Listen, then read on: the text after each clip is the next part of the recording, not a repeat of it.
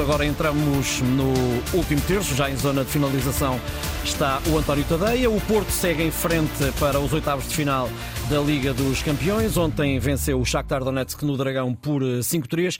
António, eh, bom dia. Olá, bom dia, Ricardo. Muito mais do que aquilo que foi uh, o desempenho do Porto na, na, Liga dos Campeões nesta primeira fase, na fase de grupos, uh, interessava mais agora olhar para a frente, porque quando olho para, para os possíveis adversários que o Porto pode vir a defrontar, isto uhum. é de tremer. Bayern, Arsenal, Real Madrid, Real Sociedade, Atlético Madrid, Borussia Dortmund, Manchester City. Bom, uh, não, não, há, não há muito por onde escolher. Não, e isso tem a ver com uma questão muito simples, é que esta época a uhum. Liga dos Campeões foi muito racional na, na distribuição das vagas na, nos oitavos de final, porque não houve assim surpresas por aí além, quase todos os anos, enfim, temos a qualificação do Copenhaga, que foi ainda assim a única surpresa de monta e a, a relativa ausência de equipas inglesas, só há uhum. duas, mas de resto uh, foi tudo mais ou menos normal e então temos uh, um lote de primeiros classificados, às vezes aparecem aquelas equipas que facilitam na ponta final porque já estão apuradas, e isso aconteceu de certa maneira com o Barcelona, mas infelizmente para o Flóculo Porto não foi suficiente para o Porto chegar ainda no, no primeiro lugar. De modo que uh, assinalar, vale a pena, acho que vale a pena assinalar a, a, excelente campanha do Porto. O Porto foi absolutamente implacável nos jogos contra os adversários mais fracos, uh, o Antuérpia e o Shakhtar Donetsk.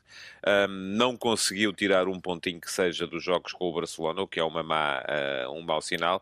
Teve o quinto melhor ataque desta fase de grupos, apenas atrás do Real Madrid, do Atlético de Madrid, do Manchester City e do Arsenal, uhum. o que também é fator a, a assinalar. Quando se trata sobretudo por se tratar de um Flóculo Porto que, uh, no plano interno, uh, não está sequer nos cinco melhores ataques da Liga Portuguesa e tem sido pouco uh, prolífico na, na, na, na, criação e na finalização.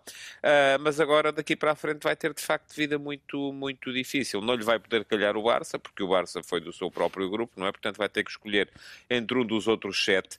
E os outros sete, eu acho que, sobretudo, é, é de fugir ao Real Madrid e ao Manchester City Uh, e ao Bayern, são as três uhum. equipas uh, que são sempre vistas como colossos. Uh, o Arsenal dependerá sempre muito daquilo que os ingleses meterem nesta competição. Vamos recordar que há menos de um ano o Sporting eliminou o Arsenal da Liga Europa, mas pronto, era a Liga Europa e o Arsenal estava empenhado na luta pela, pela conquista da Premier League e de certa forma tirou ali algum peso à, à, à, campanha na Liga Europa. e depois sobram o Borussia Dortmund, o Atlético de Madrid e a Real Sociedade.